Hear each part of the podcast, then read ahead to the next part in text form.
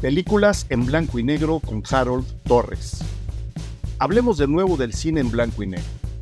Regresa el ya exitoso apartado en los podcasts Cine Garage para hablar de cine en blanco y negro porque, a pesar de lo que influencers y falsos profetas digan, el cine en blanco y negro no es cine defectuoso.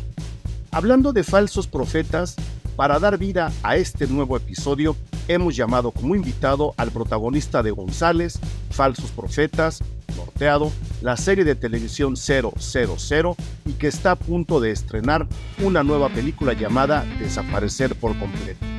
El actor Harold Torres. Harold ha elegido tres películas en blanco y negro para recomendar a toda la gente que escucha este podcast películas que pudieron filmarse a colores, pero que aceptaron el reto para regalarnos, irónicamente, una gama amplia de grises para hablar de ellas, de la vida, de nuestros sentimientos y de sus directores, Montecorvo, Kaurismäki y Jarmusch. Nosotros les pedimos a ustedes entrarle al pendiado blanco y negro y escuchar las recomendaciones y las razones serlas dejaron Torres uno de los mejores actores del cine mexicano. Toca hablar de tres joyas del cine contemporáneo, de las cuales están a punto de conocer sus nombres. Ustedes, Harold Torres y sus películas en blanco y negro. De eso trata este episodio. Yo soy Eric Estrada. Esto es Cine Garage. Aquí cabe todo el cine.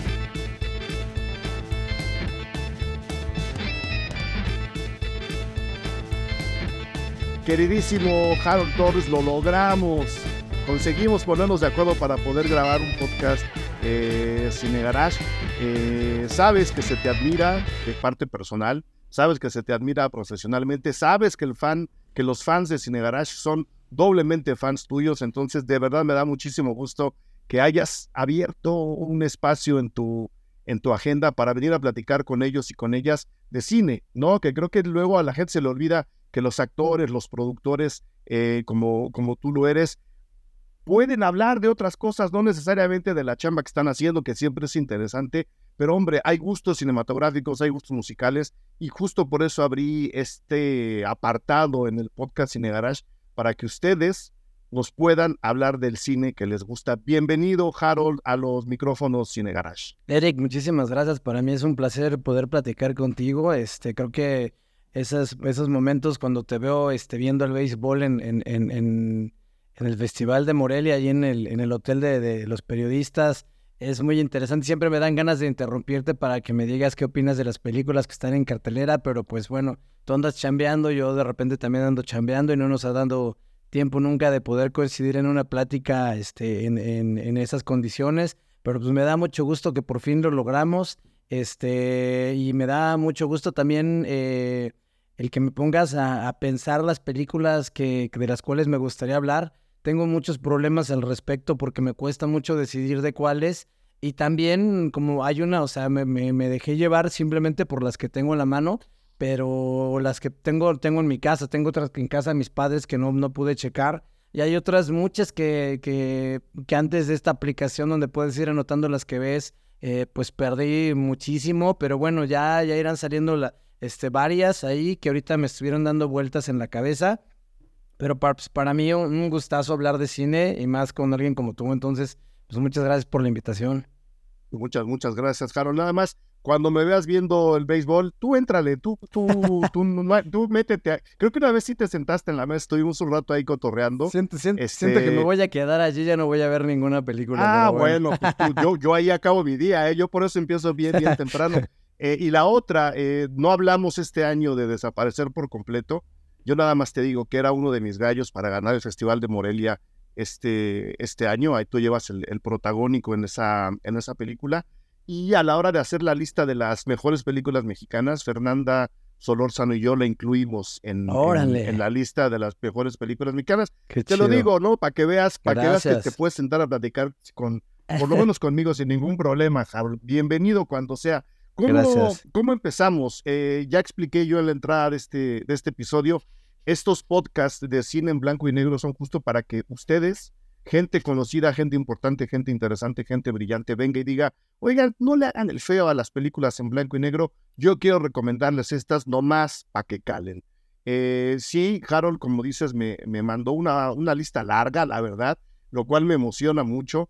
Y de ahí todavía estuvimos dudando incluso antes de abrir el micrófono, entonces te lo dejo todo a ti. No sé si ya decidiste una, una selección final y si existe esa selección final, ¿por cuál te gustaría empezar? Pues me gustaría empezar con la batalla de Argel, pero este, antes quisiera este, decir varios comentarios al respecto. Uno, pues me traté de hacer una selección no basada como en los tiempos, es decir, como pensar un poquito en el momento de que ya se hacían películas a color. Aún así, ¿por qué se hacían las decisiones de tomar película, de hacer películas en blanco y negro? Eso me llama mucho la atención, ¿no? Tenemos, por ejemplo, vamos a tomar ahí más adelante a Yarmush, etcétera, etcétera, donde deciden hacer las películas en blanco y negro y eso para mí, eh, platicarlo contigo va a ser muy interesante. A su vez también pensaba, por ejemplo, en Memento, el hecho de cómo eh, Nolan decide ocupar el blanco y negro para ocuparlo en, dentro de su narrativa, para, para manifestarnos que estamos en, en otro momento, en otro tiempo, ¿no? y eso también se me hace muy interesante. Pero bueno, de principio quisiera hablar de la batalla de Argel porque es una película que, que vi hace no demasiado tiempo, yo creo que en pandemia, dos, tres años, que la vi y me, fascinó en, principio porque pues te habla de un movimiento este, revolucionario y, y, porque lo hace a través de unas tomas muy cercanas al, al documental, con un movimientos de cámara muy que nos llevan como para meternos en todos esos pasadizos en, en, estas localidades en Argelia, este, etcétera, etcétera, que me, que me voló la cabeza cuando la vi. Me, me, dio mucho gusto poder eh, ver que una película hablaba de un movimiento social importante como ese a través del cine y de una muy buena película donde nos muestra diferentes puntos de vista acerca del mismo hecho. Sin embargo, con toda la violencia que eso conlleva. Y ahorita también la tengo muy fresca porque me parece que, que es, un, eh, es un espejo muy claro de lo que está sucediendo en, en, en, Palestina, en Gaza.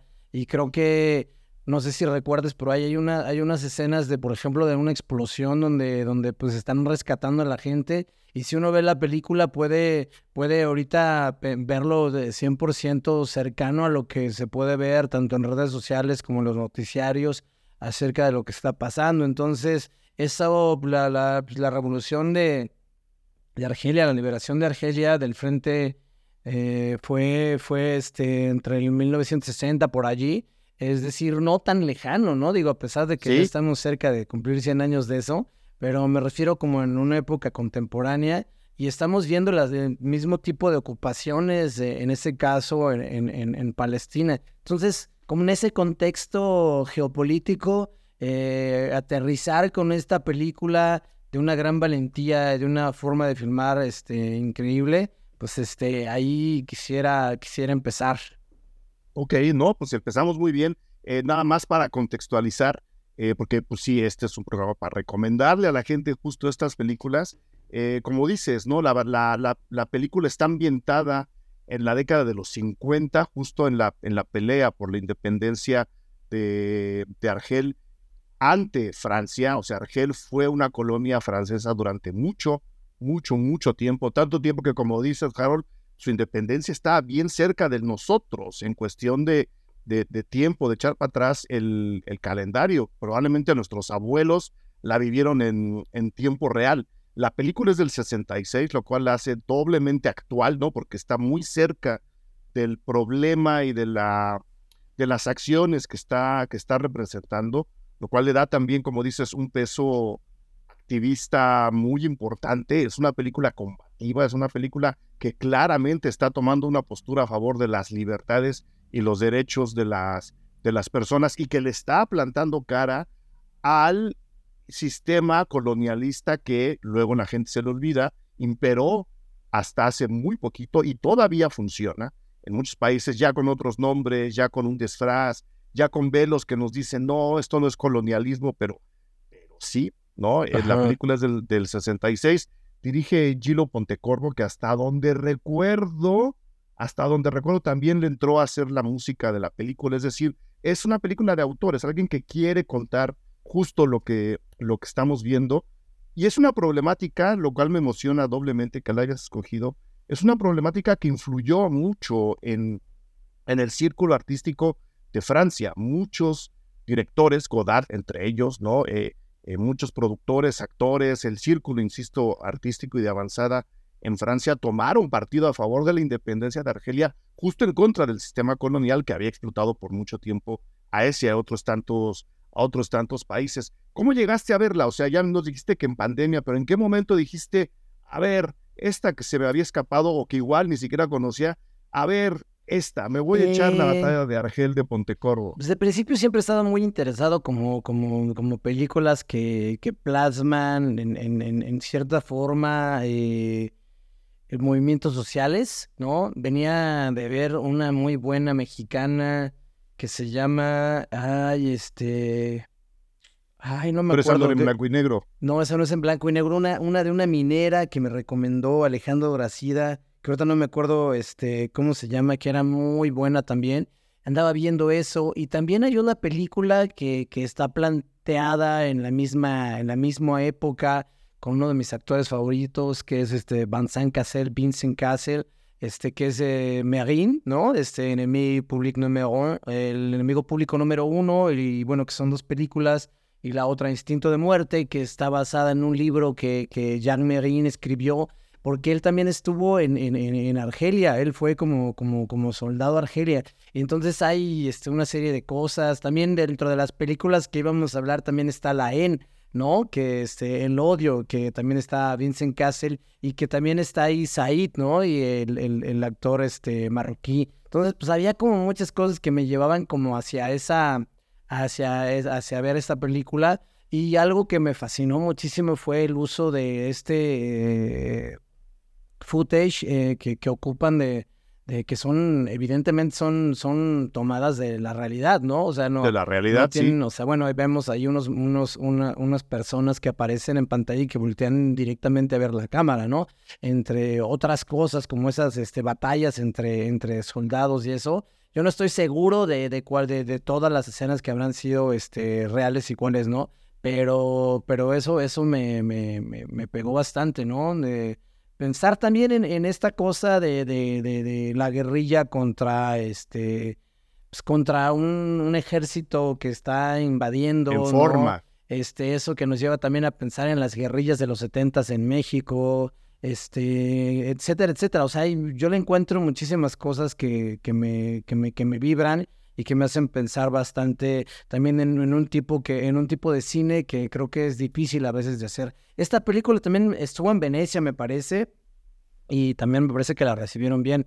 Este, sí había un movimiento importante en, en esos tiempos, este, para, para defender como la liberación de, de, de Argel, pero eh, uh -huh. pero que también creo que tiene que ver con ciertos momentos políticos, ¿no? Que donde está el verse bien, eh, que apoyes esa, es, esas cosas, pero, pero que no se apoyó antes, ¿no? Eh, es decir, con eso quiero decir, por ejemplo, que ahorita, pues también eh, no está tan bien visto que, que, se apoya a Palestina, ¿no? Ya hemos visto cierto tipo de censura a personas que han hablado a favor de Palestina en los últimos años, y por eso me parece muy prudente platicarla contigo en, con ese tenor, ¿no? Ok, eh, ¿qué, qué, qué, tanto te interesa este tipo de cine, como dices, que retrata problemáticas sociales para hacernos pensar en ellas? Porque hay gente que dice que el arte no puede resolver a la realidad. Hay gente que dice que el arte, en este caso el cine, sí puede hacer, ayudarnos a reflexionar eh, para precisamente tratar de transformar una realidad tan compleja como la que retrata la película y como la que tenemos ahora con, con, Israel y con Hamas, con Palestina ahí en medio, ¿no? Eh, ¿tú, ¿Tú crees que el cine puede, debe, te gustaría que lo hiciera más, te gustaría que lo hiciera menos? Justo hablando de un caso como, como la película como la película que estamos, que estamos platicando ahorita, la de Pontecorvo. El, el cine, el arte debe, puede o a veces. Yo no, yo no creo que deba como una obligación, creo que ahí es una decisión de los creadores porque también hay mucho cine bluff que, que, se, que, se, que se acercan a movimientos, pero para sacar un provecho económico, para sacar un provecho comercial, para simplemente decir que, Bueno, yo tengo un problema muy claro y muy, muy directo con el filantrocapitalismo, ¿no? Con esta gente que dice que apoya. Hay un libro muy bueno que, que habla de, de, de, Bono de YouTube que se llama In the Name of the Power y que ya te imaginarás que habla en contra de esta figura filantrópica de, de líder de YouTube. Este, y yo, yo siento que, que, que sí es importante que haya este, películas que aborden este tipo de temas, pero yo no, o sea, creo que también vamos a hablar más adelante de Stranger Than Paradise, y es otra forma de hablar de sociedades, de hablar de, de hablar de, de, las cosas. Es decir, no creo que, que, tienen que, que tenga que ser el arte, tenga que ser propaganda, ¿no? Eh, creo que también con, con, ese tipo de películas puedes hablar y criticar a tu sociedad a partir de, de, de, muchas, de muchas formas, ¿no? También no estoy tan, tan de acuerdo con, con esta idea de que porque le demos like a, este, a una cosa a favor de algún movimiento social o, o más bien hay una serie de personas que cree que por, por estar apoyando de esa manera las cosas ya cumple ya tiene un, un, una, una, palomita más en el camino a la divinidad, ¿no? Hacia, hacia la santidad. Y también estoy como un poquito en contra de eso. Pero sí creo que hay películas que, que, que, pegan hacia la sociedad como la sociedad, o sea, como a la realidad, como la realidad puede pegarle a la, a la, a la, a la, ficción. En ese sentido, pues podemos irnos, por ejemplo, hasta el uso de, de, del, del, vestuario, o sea, eh, cosas que se han puesto de moda, como, como, como, como Marlon Brando en su, en, su traje de, de, de, chaqueta de cuero, motocicleta, pantalón, etcétera, etcétera entre otras muchas cosas, ¿no? Que, que, que, han, que han ido y venido. Entonces, yo creo que sí hay eh, muchas posibilidades de que la ficción afecte 100% la realidad en, muchas, en muchas dimensiones, ¿no? Y, creo que creo que creo que es importante que suceda que suceda eso sin pensar también o más bien dejando de lado la posibilidad que, que tenemos ahora de que muchas de las cadenas este, que, hacen, que hacen cine, que hacen películas o, series más que nada, pues también se tomen la, que tomen banderas de diferentes cosas como para cumplir con cuotas que yo no creo que sea lo mejor, ¿no? O sea, creo que ahí de repente ahí sí me da bastante miedito cómo el arte termina volviéndose demasiado eh, políticamente correcto. Yo estoy en contra totalmente de eso. Yo prefiero incluso ver una película donde yo no coincida políticamente con que esté completamente en contra, pero sin dejar de admirar sus posibilidades artísticas que son intrínsecas en el trabajo del cine, ¿no? Y también ahí está otra gran división, otra gran cosa, ¿no? La diferencia entre hacer una buena película y, buscando, digamos, eh, no, no hacer el arte, no hacer una película de arte, pero sí hacer una película que tenga que ver con todo lo que uno intenta y por otro lado, este, embarrarla de repente de ideología que a veces no tiene nada que ver con la película y que se siente forzada, ¿no? Claro, ahí, ahí el, el, el asunto es que luego el volado nos sale mal y vemos una película que contradice nuestra postura ética humana, social o política, y además es mala, ¿no? Ahí es donde uno y además es sale, mala. Ahí, es donde uno sí sale perdiendo. Pero volviendo a la batalla de Argel, eh, ahora que mencionas todo esto y tu postura en respecto con la cual yo coincido en, en, en, en el 90 y mucho por ciento, eh, creo que eso hace de la película algo todavía más valioso, porque como dije, es una película que abiertamente toma su postura, que la defiende y que juega además en un tono semidocumental no solo a la hora de incluir este pietaje eh, real que, que, mencionaba, sino la forma en la que está retratando todo, ¿no? A mí, a mí me gusta cómo baja justo esa visión de, eh, Pontecorvo dice, no les voy a contar la problemática de Argel desde afuera, la voy a bajar a nivel de calle, y para bajarla a nivel de calle nos presenta un personaje que vive de la calle, ¿no? Que, que tiene sus problemas muy graves, que entra y sale de la cárcel y que en estos entrares y salires se da cuenta del problema que su país está viviendo y a partir de ahí él toma, él toma acción. Es decir, nos dice, sí, es una ficción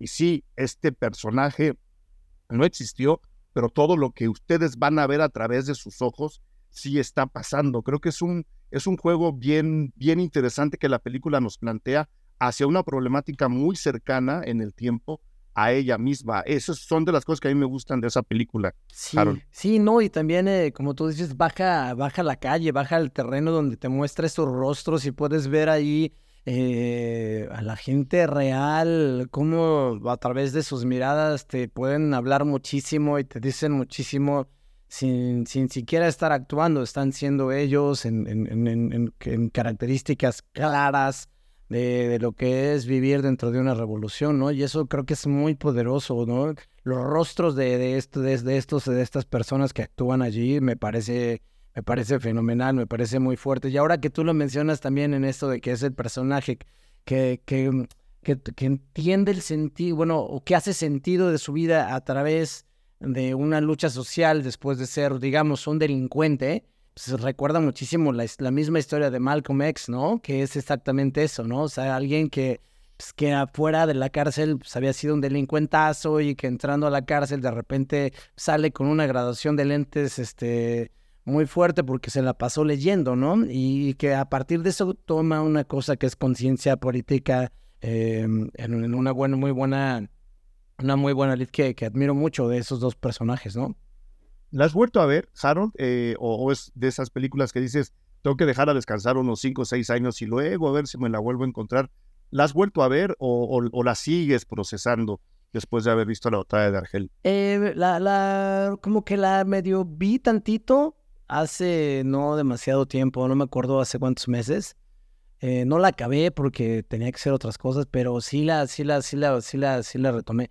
Eh, me gustaría verla, me gustaría verla más. Es una película que sí me, que sí me, me, me volvió loco cuando la vi. O sea, sí me generó, o sea, me, me da, o sea, sabes, me dan ganas de, de irme a plantar en algún lado y hacer también más revoluciones, ¿no? O sea, sí es una cosa como de un espíritu sesentero, ¿no? Un espíritu que, que, pues que, que sí conocemos a partir de, de amistades, a partir de generaciones anteriores, que sí te impregna y que, y que es eso, ¿no? Y, que creo que eso ya está muy muerto. Creo que em, sí, creo que estamos, por mucho que, la gente, eh, digamos, opine en redes sociales, la verdad es que es que la sociedad, por lo menos la mexicana, creo, ¿no? Y puedo estar muy equivocado, eh, pues ya nada más desde, desde, hasta cierto grado, hasta el grado donde ya no te afecte a, tu, a, tus posibles convicciones o a tu posible eh, capacidad de emplearte, ¿no? no sé. Sí. ¿Y, en qué momento conectaste con la problemática en, en, en Palestina, Harold? Eh, porque ah, por lo que me cuentas, la película la viste antes, hay ah, problemas siempre ha habido en esa parte del mundo. Sí. Desafortunadamente es un problema muy viejo, es un problema que nos va a tomar muchas generaciones resolver. Y hablo en, hablo en, ¿sabes? En, nosotros, porque creo que es un problema mundial en el que todos tenemos que construir. ¿En qué momento conectaste lo que, lo que la batalla de Argel nos cuenta y nos muestra de manera muy cercana, a veces muy cruda, cruda en cuestión de justo la fotografía, ¿no? nos hace ver las cosas muy, muy sin filtros, a pesar de estar filmada en blanco y negro, que creo que es un acierto que los colores no nos distraigan, entre muchas otras cosas.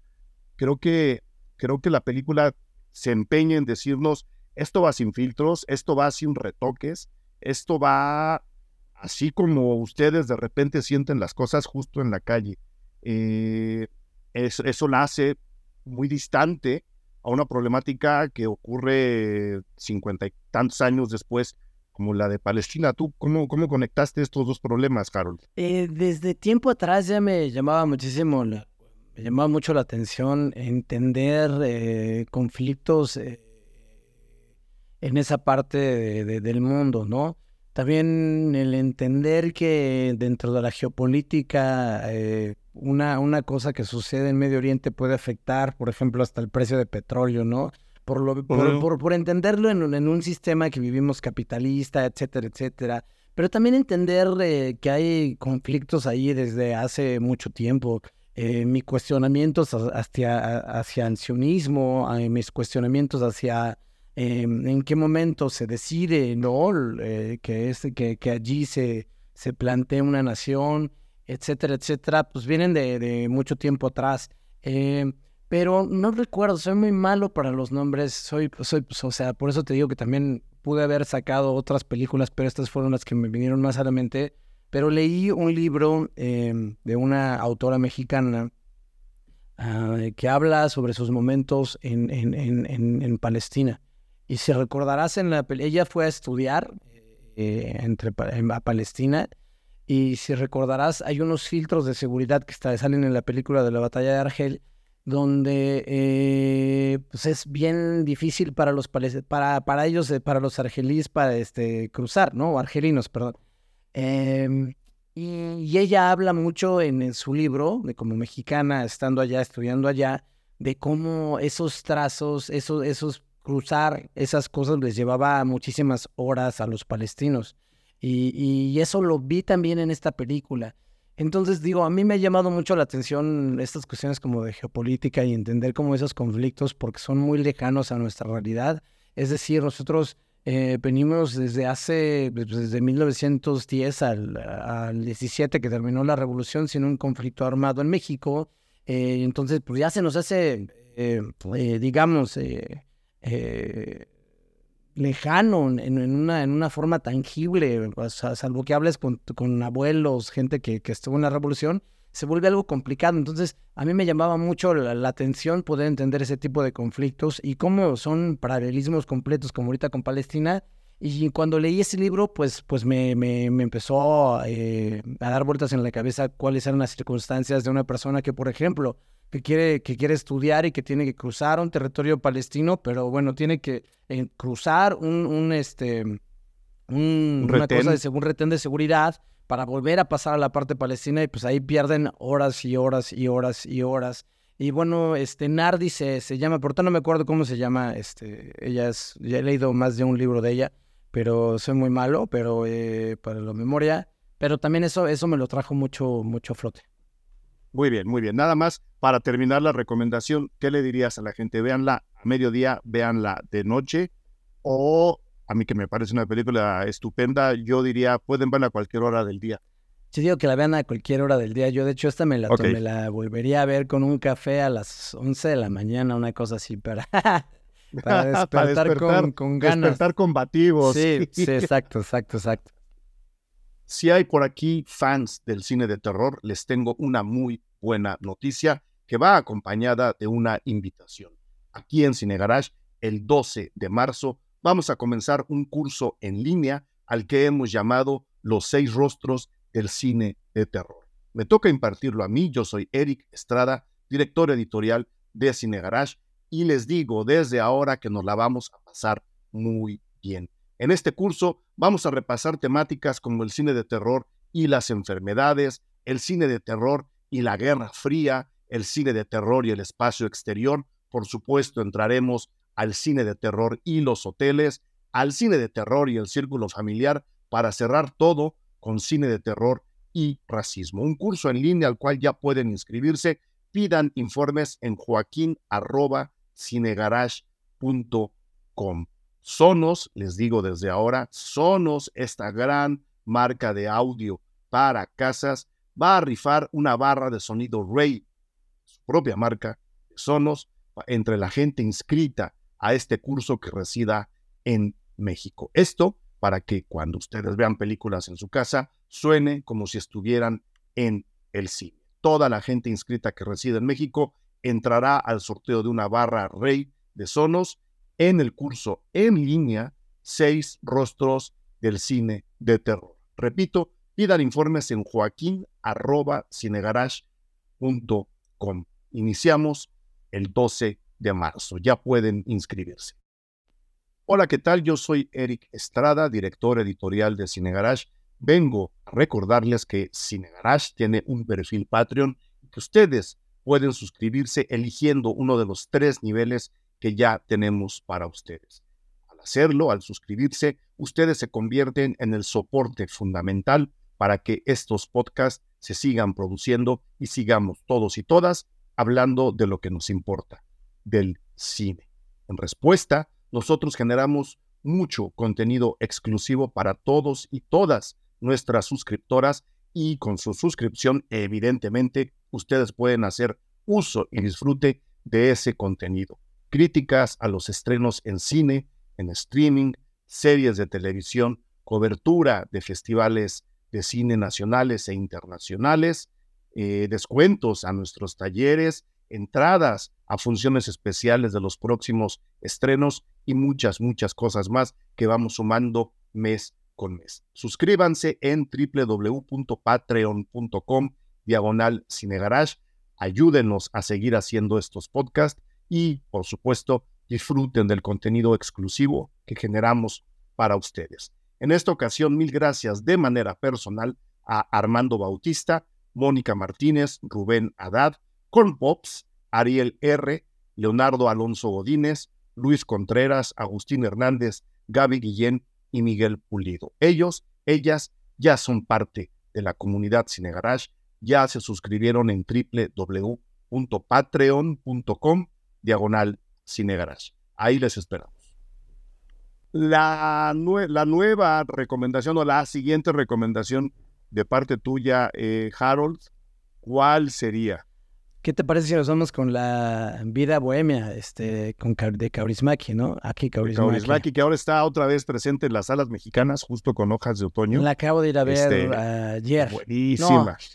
¿Cuándo la estrenaron? El, el día que la Uy, yo la vi. Sí, la estrenó hace, eh, hace como tres semanas. No, pero en los cines.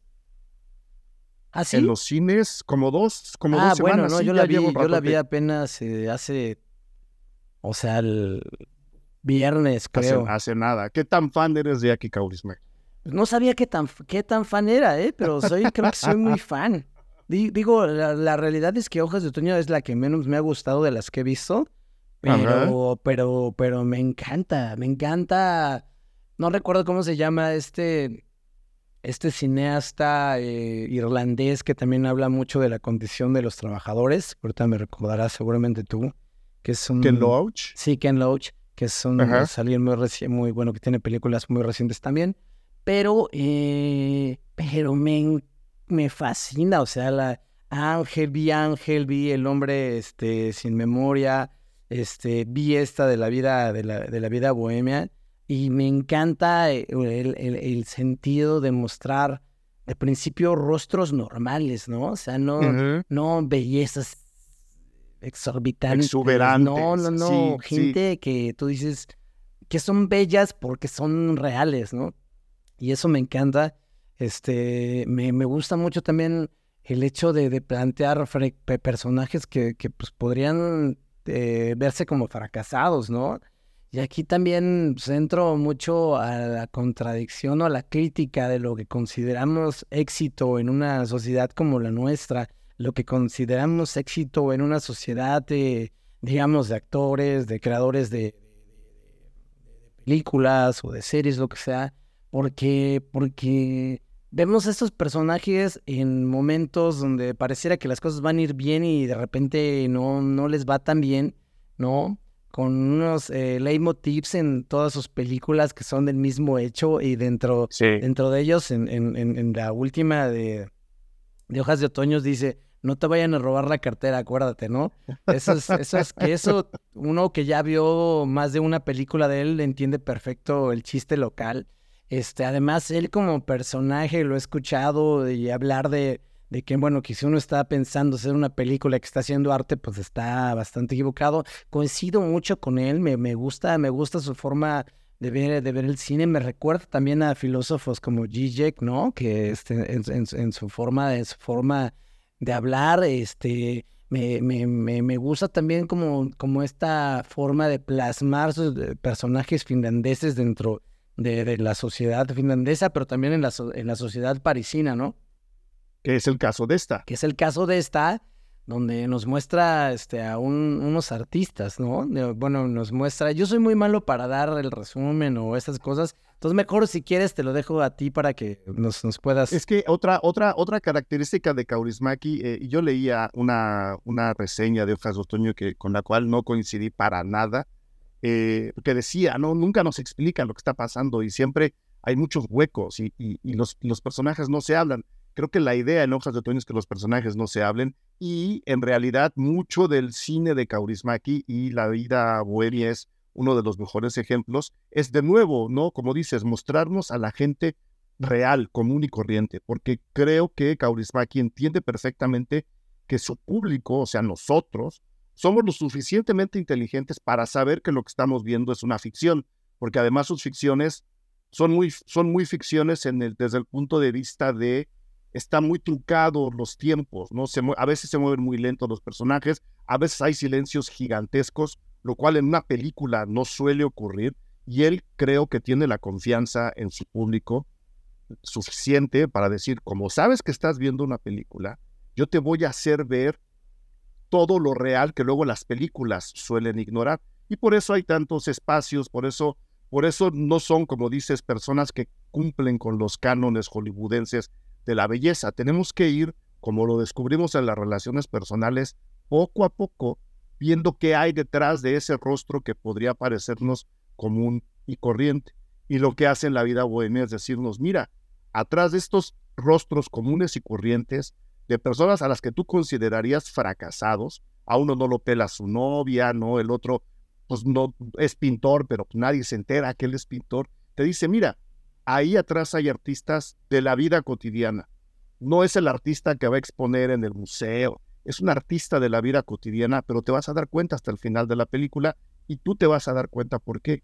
Y lo que hace justo en la vida bohemia es reunir a estos tres personajes que van perdiendo todos los juegos que les presenta su cotidianidad, los van perdiendo, ¿no? Pierden aplastantemente ante la vida y nosotros, por alguna razón que va entre el morbo y la identificación, porque son gente de calle como nosotros, vamos viendo capítulo a capítulo hacia dónde nos va a llevar esta no historia que está contando Kaurismaki, porque no son historias y ahí no sé si estés de acuerdo, eh, Harold, que nos digan este es el planteamiento, este es el desarrollo, este es el clímax y esta es la conclusión. O sea, son, son otro tipo de historias las, las que cuenta eh, no, no llevan necesariamente ese arco.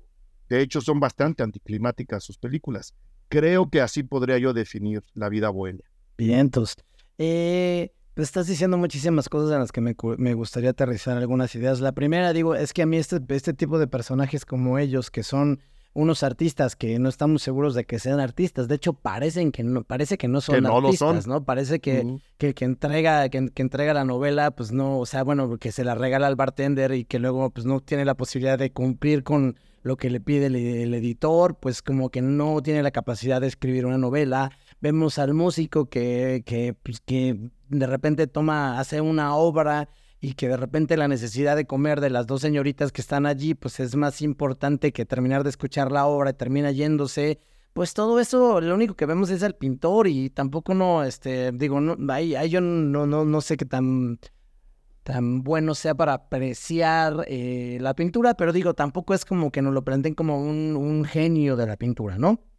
Son, son el, el, el, el mínimo como un múltiplo de, de, de, de una serie de, artistas en, en, la bohemia francesa, ¿no?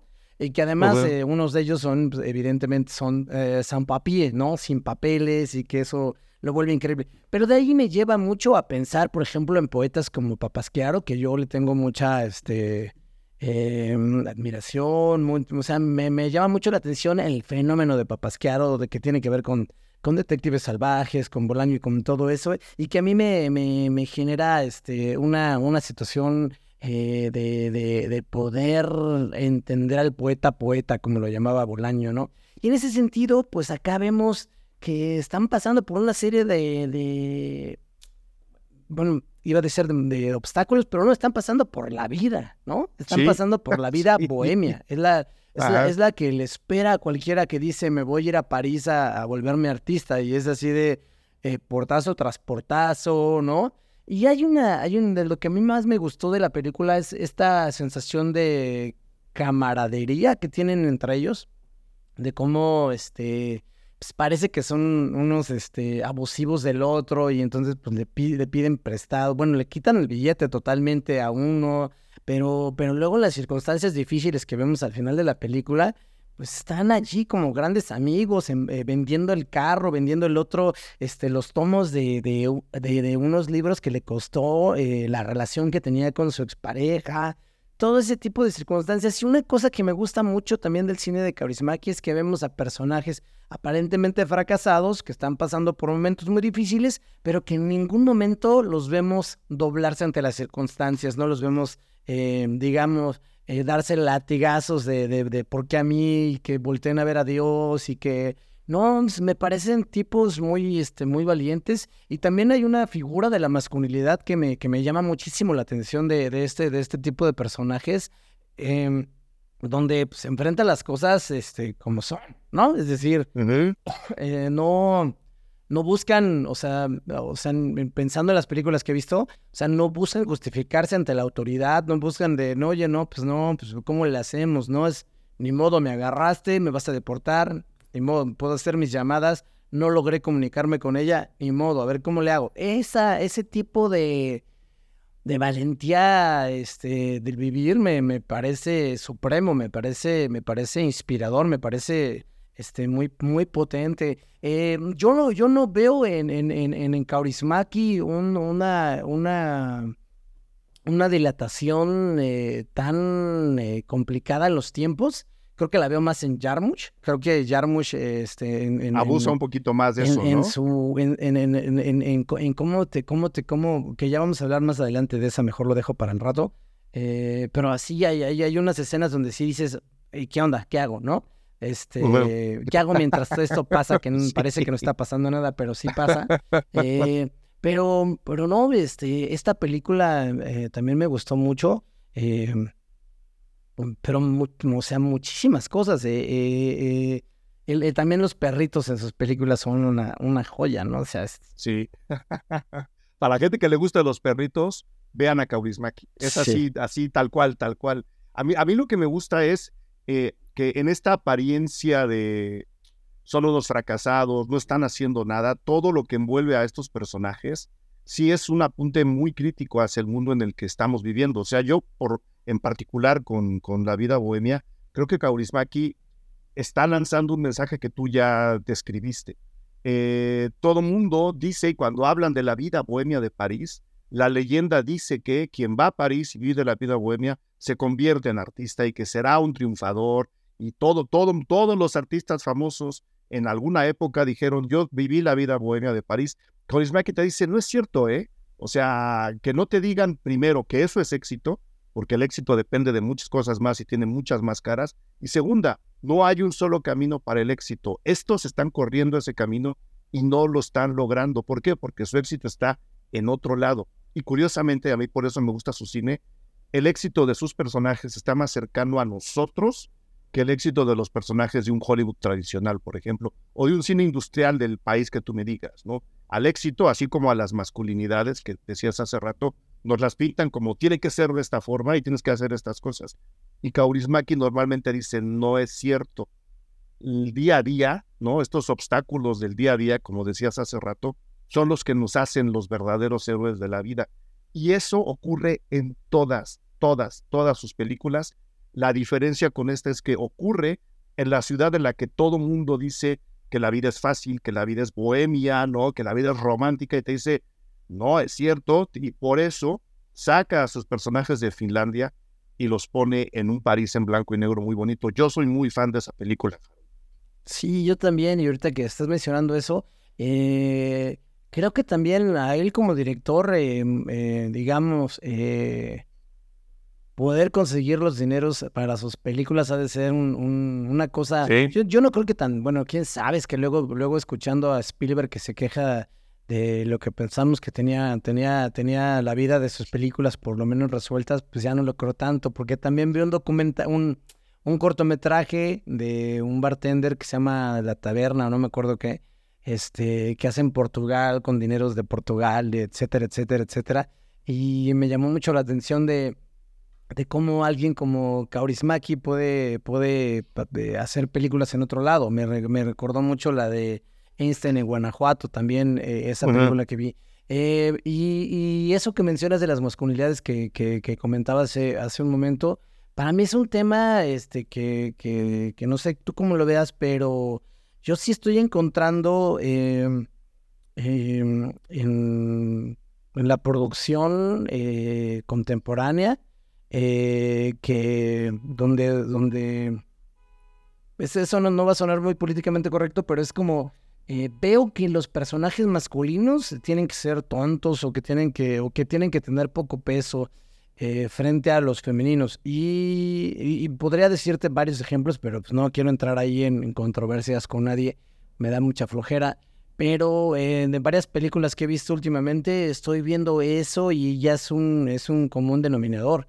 Y, y, y, a mí siempre me ha parecido que en una película, cuando tienes un personaje, digamos, de, de una forma muy, muy sencilla, el bueno, y pones el malo, el malo tiene que estar a la altura del, del, bueno para que sea más divertido, para que, o sea, el mismo nivel de inteligencia, que eso, por ejemplo, yo sí lo veo mucho en, en, el anime japonés, ¿no? Con, con, series a mí que me, que me, que me prenden muchísimo. Eh, siempre el villano está a la altura o más arriba en inteligencia, en poderes, en lo que tú quieras, ¿no? De, de, de, de del bueno. Pero ahora yo sí veo una, una tendencia a eh, viniendo de una necesidad de cumplir con, con agendas, eh, poner, a, poner a personajes masculinos de verdad como, tontos, ¿no? Y, eso es, es, de llamarse, bueno, preguntarse si, si, si es necesario para, para, para elevar algo o disminuir lo otro, no sé, a mí me llama muchísimo la atención eso. Y viendo este tipo de películas en ese entorno, viendo los personajes de Kaurismäki, donde pues eh, estas masculinidades que, por ejemplo, le, parece que le pone los cuernos este, la, la, la, chica y pues no va y no se comporta como un macho, ¿no? Pero, eh, pero tampoco lo ves, eh, lo ves enfrentar como esas cosas de una manera digna y para allí apunta mi comentario acerca de las masculinidades, ¿no? Claro. En el sentido de que no necesitamos denigrar a ese tipo de personajes por cumplir con unas agendas, que, que, creo que a mí me gustó muchísimo ver esa parte de, de, este, de estos personajes, todos los personajes masculinos en sus, en sus películas.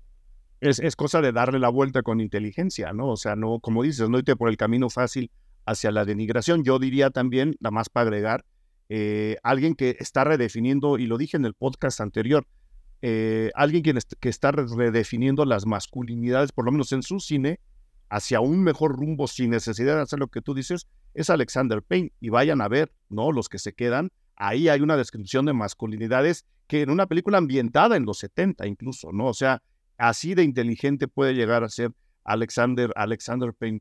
Vamos, vamos a hablar de Jim Jarmusch, Harold. Sí, nada más que quisiera decir una última cosa de, de Kaurismäki, que, que lo acabas de decir tú en los 70 de, hablando de otra película, pero una cosa que me encanta también de él es que eh, yo tengo muchos problemas como actor, ahí sí, perdón que lo, que lo sé, que, pero me molesta mucho que de repente las propuestas de vestuario te terminen dando una cosa este, globalizada de, de que, te, pues, o sea, parece que, que todos terminas comprando esta, estas, este, esta, esta ropa de, de, ropa chatarra, ¿no? Y algo que me gusta mucho de, de Kaurismäki es que pareciese que estamos viendo, es cine de, de, otra época, ¿no? O sea, pareciese que es de los setentas, digo, la, la, de, la de Hojas de Otoño parece como si no me equivoco, 70 por allí, ¿no? Algo, bueno, algo que no es presente, digamos, tampoco hay uso de celulares, tampoco, o sea, hay radios eh, que sí me parece que son como de los 50, ¿no? Sí. Este, que toda, toda esa cosa a mí me encanta, me, me genera algo, este, algo muy bonito. A mí me gusta esos vestuarios que le sientes el peso de la ropa, que sientes como, o sea, a mí también me gusta mucho esta cosa de que son, es un vestuario, dos vestuarios, no más, no hay necesidad de más. Ahí estamos, vamos con lo, con lo más sencillo, con lo básico. Y ahí me gustaría conectar directamente con Stranger Than Paradise de Jim Jarmusch.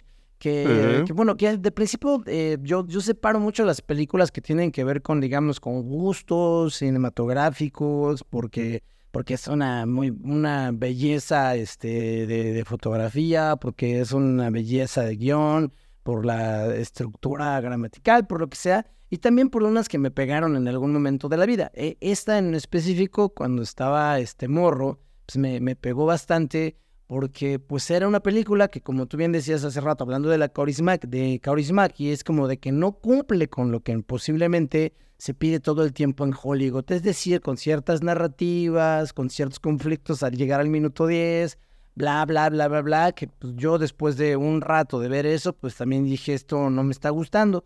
Y ahí me tocó, eh, cuando estaba estudiando en el CUT, eh, eh, ir a una, este, al circo volador, y habían hecho como un ciclo de Jim, habían hecho como un ciclo de Jim Jarmusch, y estaba este, Down by Law, estaba Dead Man, que de hecho el póster era de Dead Man, con, con, que ahí también eh, hay un personaje que me encanta que se llama Nobody, es este, he, who talks loud but don't say anything, y siempre me quedó como muy claro como ese personaje fenomenal. Em, y bueno, en, dentro de todas esas películas vi, Stranger Than Paradise.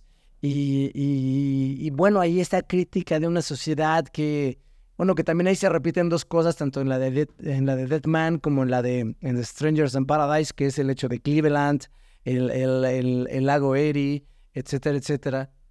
Y que hay una, hay una, hay una, hay una historia de, de, de un primo que le llega a la prima de, de, no de este Bucarest, ¿cómo se llama? Budapest es este, ¿cómo se llama el país? Hungría. Hungría. Y este, y bueno, de repente la trata hasta mal, ¿no? Dice uno, pues, o sea, por lo menos ofrécele un cafecito o algo, la trata mal, pero luego todo cambia a que, a que la extraña y que la va a buscar y que, o sea, con eso que pareciese un enamoramiento, este, puberto del niñito que trata mal a la niña para luego declararle su amor, toda esta cosa, que me gusta mucho, me gusta mucho cómo vemos a dos tipos sentados, pues, sentados o acostados uno al otro, fumando, viendo la televisión, viviendo sin una necesidad de que haya una progresión dramática, sin viendo una necesidad de que algo suceda, ¿no? Que si no nos vamos a aburrir, ¿no? Porque al final de cuentas esa dilatación del tiempo que ahí sí lo veo, ¿no? Con estas escenas donde, por ejemplo, están 100% acostados, ¿no? Viendo una televisión que no estábamos viendo, este, estamos siendo el, rebote de lo que, de la ficción que ellos están viendo, etcétera, etcétera. Eh, pues es algo que a mí me, me, gustó mucho y me voló mucho la cabeza.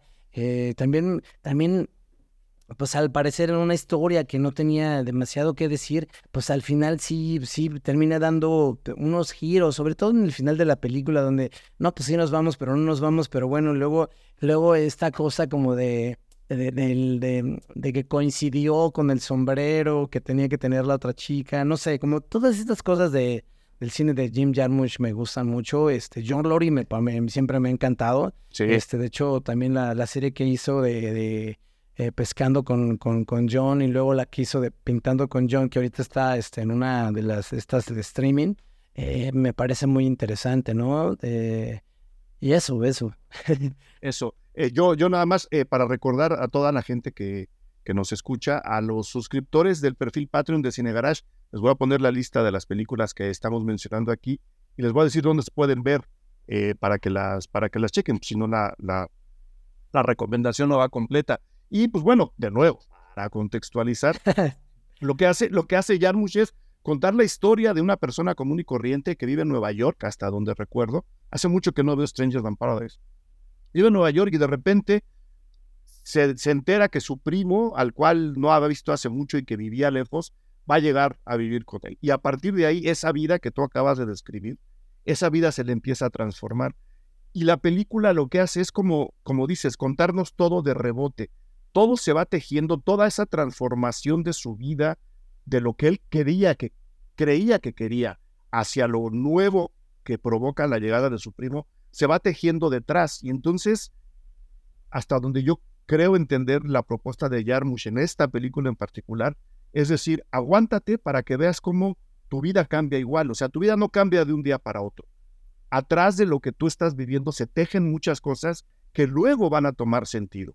¿No? Que luego parecerán coincidencias o parecerán giros del destino. Lo que te pasó hace ocho días va a tener sentido dentro de 20 y ahí te vas a dar cuenta de los cambios de tu vida. Es decir, Jarmus nos dice, ten paciencia, como tienes paciencia todos los días, ten paciencia viendo la vida de estos personajes y vas a ver cómo al final todo va a caer en su lugar. Y a pesar de todo y a pesar de una fotografía también bastante fría, estamos hablando de películas en blanco y negro que no por eso son frías, o sea, no hay que, no hay que decir que, la, que el blanco y negro es equivalente al frío. La película en sí, si la batalla de Argel era cruda, creo además que la película de Kaurismäki es muy cálida en su blanco y negro, esta es muy fría, ¿no? Por eso me gusta la, la selección. Al final te va a decir, mira, a pesar de la frialdad, todo tiene sentido. Es una película bien, bien, bien bonita, bien inspiradora y lo iba a decir, es, es hasta cierto punto optimista. Sí, sí, sí. Justamente, justamente esta, esta pasa en Cleveland.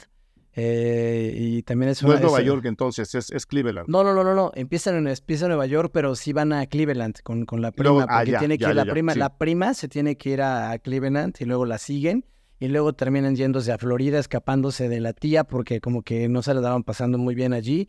Y este, y termina siendo todo una cosa muy interesante. Pero retomando este, lo que decías, que me, estoy muy de acuerdo con lo que, con lo que mencionas, yo quisiera decir que también en, en- ya, ya estábamos hablando un poquito de la crítica hacia lo que se considera éxito en nuestra sociedad actual, pero también este, tomando este, elementos de, de Byung-Chul Han, podemos decir que en esta sociedad del cansancio, este, eh, siempre, siempre estamos eh, em, presionados, estresados por estar generando algo, ¿no? ¿Qué hago hoy? ¿Cómo lo hago? Ujú. Este, ho- hoy tengo que ir al gimnasio, hoy tengo que leer tres libros, hoy tengo que ver cuatro películas, ¿sabes? Como, como una, un, un rush que trae nuestra sociedad, que trae una exigencia donde, donde bueno, un- much- hay muchos estudiosos, pero digo, a mí me llama mucho la atención lo que hace Byung-Chul Han, este, este em, eh, filósofo surcoreano, pero radicado en, en Alemania, porque pues, menciona justamente que, que, ahora al estar viviendo como tras lo que se supone, de, bueno, dentro de una libertad, ¿no? De principio, una libertad de poder hacer lo que se supone que tú quieras, pues al finalmente, finalmente estamos atados a muchas cosas como esa la necesidad de un éxito. Y ese éxito está, demarca, de- está a- acotado por lo que tú haces, como, como tú mismo te explotas, ¿no? Y en ese sentido creo que va muchísimo con la, con la, con la línea de las películas de, de Jim Jarmusch y también con la de Kaurismäki, ¿no? Eh, uno defendiendo, digamos, de una manera este, muy importante a los trabajadores, sus historias son de trabajadores, y, y Jarmusch con, con Strangers Than Paradise, como también la necesidad del ocio, ¿no? Con la necesidad de no estar haciendo nada, con la necesidad Nada. de no tener eh, esa presión psicológica que ya se tiene de estar, ahora voy a, lo voy a decir con un tono un poquito menos adecuado, pero digamos con no estar emprendiendo día a día este tu siguiente negocio, ¿no? Eh, en- Claro. entonces, eh, creo que, creo que esas cosas que, que estamos hablando de como de filosofía apuntan muy claramente en esta película de Strangers in Paradise, donde la vida, como tú dices, sucede y a veces no es necesario hacer nada para que suceda. Las cosas pasan y sin que tú lo estés planeado llega una prima que te cambia la vida. O sea, no Claro. fue un plan, llegó, te cambió la vida. Llegó. De hecho, tú la detestabas al principio y te terminas, pues pareciese como una especie de enamoramiento, pero pues a lo mejor no, ahí habría que discutirlo más a fondo, pero y de ahí este, este, este personaje decide hacer cosas, pero que vienen no de una planeación, vienen de un acontecer. Y creo que eso es una, una de las cosas que a mí me gusta mucho. A mí me gusta eh, de repente viajar, bueno, casi siempre viajo sin, sin ver las recomendaciones del lugar. Y me he perdido muchas cosas, pero también he descubierto muchas otras, ¿no? Sin- y creo que es una, una cosa que esta película de Strangers in Paradise, que al final eh, son caminos bifurcados, eh, que, que, que, que pareciera que se van a, que se van a que pareciera que se van a juntar, pero que terminan separándose completamente en, más de una ocasión, pues nos, nos dan la posibilidad de la fortuna o el fracaso eh, a cada determinados segundos, cada determinados minutos dentro de la película, y eso es algo que, que me gusta mucho. Pues no, no lo podría yo describir mejor, eh, Harold. Entonces, nada más para agradecerte tus recomendaciones, repito, voy a poner aquí la lista y los lugares donde se pueden ver. ¿Algo más que te gustaría eh, agregar después de, de haber hablado de la batalla de Argel, de haber hablado de la vida bohemia y de Stranger Than Paradise? Eh, tus redes sociales, eh, cuando no estás filmando, eh, grabando, lo cual es muy, muy raro en ti porque eres una persona muy activa, lo cual me da mucho gusto. ¿Dónde te puede encontrar la gente? ¿Cómo te pueden lanzar porras a través de redes sociales, Harold? Y Harold Torres 9 en Twitter y Harold-Torres 9 también en Instagram. Ya, pero no soy, no soy tan, tan, No eres tan, tan activo. tan, tan activo. Oh, no. Somos, somos muy Jim Jarmusch en las redes sociales, ¿no? Somos, Dejamos sí. que las cosas pasen. Sí, sí, sí. A veces es más interesante ver a, ¿cómo se llama el japonés? Otae. El beisbolista japonés. Ah, sí, sí, El- Otani. Otani, que está impresionante, Es bateando y- impresionante. y, pichando al mismo tiempo, está rudísimo. A ver, a ver ¿Viste cómo le va con los Dodgers. ¿Viste la, la final del Mundial el año pasado? Fue el año pasado, ¿no? Eh, yo veo todo, todo lo que me pongas de béisbol y fútbol americano lo veo. Pero a ver, tú, pero tú, qué dirías, tú, dirías, tú qué dirías, sí fue mejor, porque bueno, se dice eso, ¿no? Que fue mejor la, el partido de Japón-México que la final de, de, de, Estados Unidos contra, contra Japón. Yo podría decir que sí, por, por cuestiones emotivas, más allá de números y estadísticas, por cuestiones emotivas, sí. O sea, creo que fue un partido mucho más intenso a nivel de cancha lo cual a la hora de, porque además lo está viendo todo el mundo. La serie mundial es muy popular y es todo lo que tú quieras, lo vemos muchas personas, pero el mundial sí se ve más, se ven más países. A lo mejor no son más personas, pero sí se ven más países. Entonces, saber que tu equipo, hablando de México, que es una potencia de béisbol, está peleando contra Japón, que es otra potencia de béisbol, y que los está viendo todo América y la mitad de Asia, eso le da un cocinado diferente. Yo creo que fue mejor, mejor juego. Estoy, estoy convencido de eso. Y ahora a ver cómo le va a Otani con los, con los Dodgers. No me haré Dodger jamás, pero voy a ver sus juegos. sin duda. Harold Torres, mil gracias por haber venido a los micrófonos Cine Garage. Te estaremos viendo ahí dentro de poco con Desaparecer por completo. Yo ya la vi. Ya se estrena, ya se estrena. Sí, ya se estrena, en, ¿verdad? Febrero, no, no me acuerdo qué día, pero ya se estrena, ya se estrena en febrero. Sí, ya, ah, pues, todo mundo atento, repito, era mi gallo, entró en nuestra lista de lo mejor del, cine mexicano del año pasado y la volveré a ver en cines otra vez. Entonces, mil gracias, Harold, te mando un gran, gran abrazo. Mil gracias a ti, Eric, y allí andamos y bueno, ya platicaremos más adelante de otras cosas y, y de verdad muchas gracias por la invitación, me la pasé genial. Cuando quieras. Gracias. Gracias por escuchar Cine Garage. Si nos escuchas en Apple Podcast, regálanos una reseña para que más gente descubra este podcast. Suscríbete a Cine Garage siguiéndonos donde sea que escuches este programa para enterarte de nuestros próximos episodios. Cine Garage es parte de Sonoro. Ingresa a sonoromedia.com para escuchar más de los podcasts que aquí se producen.